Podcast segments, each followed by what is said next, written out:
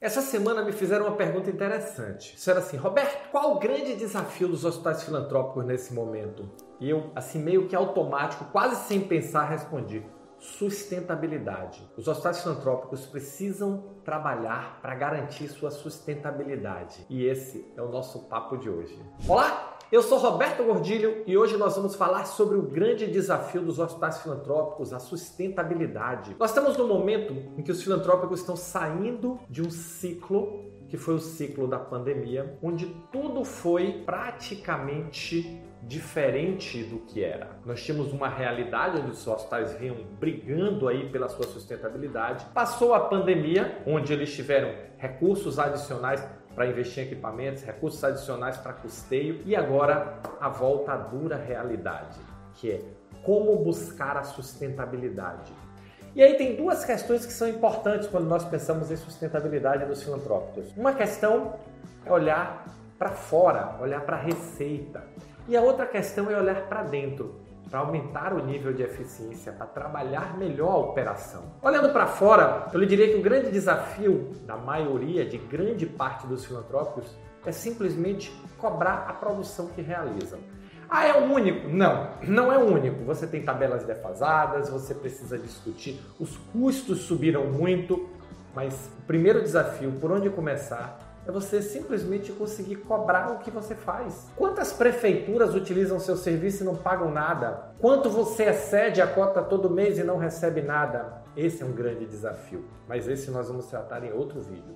Porque nós temos aqui um outro desafio muito significativo para a sustentabilidade dos hospitais, que é a operação interna. E olha, eu posso garantir, garantir, sem aí eu posso garantir que existe muita oportunidade de aumentar a eficiência da sua operação, de reduzir perda, de melhorar a eficiência do uso dos recursos, de melhorar o uso geral dos recursos, de melhorar o resultado. E a principal questão que você precisa resolver para isso, e eu quero chamar sua atenção nesse vídeo, é a qualidade das suas lideranças. Nós temos historicamente na saúde uma questão de que as pessoas que ocupam as funções de liderança, elas não tiveram formação de liderança elas não tiveram formação de gestão. Olhe agora, olhe a sua volta e me diga quantos dos seus líderes estão preparados para entregar o resultado que a sua organização precisa. Quantos dos seus líderes dominam as ferramentas de estratégia, gestão de processos, gestão de pessoas, tecnologia de gestão, governança? Quantos dos seus líderes são a liderança formada que você precisa para avançar sua instituição. Olhe para você, se você ocupa uma função de liderança no filantrópico, e se questione você está preparado para os desafios? Você está preparada para os desafios que a sua organização tem pela frente? Porque não são pequenos. Sua organização está convivendo com uma situação de tabelas defasadas, não consegue cobrar o que produz e ainda internamente perde significativamente recursos, desperdiça recursos valiosíssimos. E não é porque você não quer, não é porque as pessoas não querem, é simplesmente as pessoas não foram formadas para isso. Os profissionais não foram por quê? Porque nos últimos 30 anos essa não foi uma pauta da saúde. E hoje nós olhamos para os hospitais privados, as grandes redes comprando, consolidando fortemente o mercado e investindo significativamente em gestão, investindo significativamente em desenvolver suas lideranças. E os hospitais pequenos, os individuais, os filantrópicos continuam, a minha impressão é que querendo voltar a um mundo que não existe mais. Esse mundo simplesmente, o mundo fevereiro de 2020 não vai voltar. Hoje nós temos um cenário de mercado diferente, os insumos com preço lá em cima, suas tabelas defasadas. A sua operação precisando de eficiência, mas suas lideranças com o mesmo paradigma. Você olha todo mundo tentando buscar, ou todo mundo é muito forte, mas uma grande parte tentando buscar a volta à zona de conforto.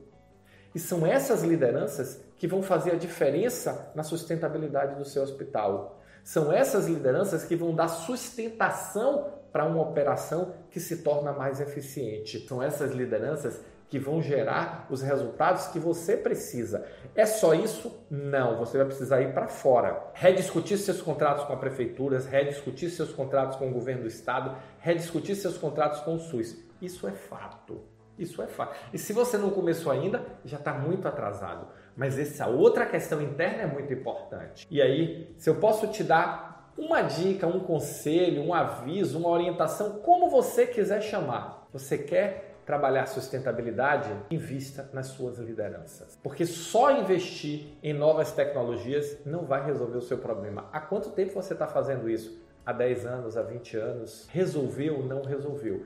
E o que aconteceu nesses dois anos, 2020 e 2021, e um pedacinho aqui ainda de 2022, não vai voltar. Aquele cenário de pandemia, onde a verba fluiu de uma forma mais intensa, não vai voltar. Eu tenho certeza que a grande parte dos hospitais filantrópicos 2022 vai faturar menos do que faturou em 2021 e suas despesas subiram. Como é que você resolve isso? Como é que você equilibra essa conta?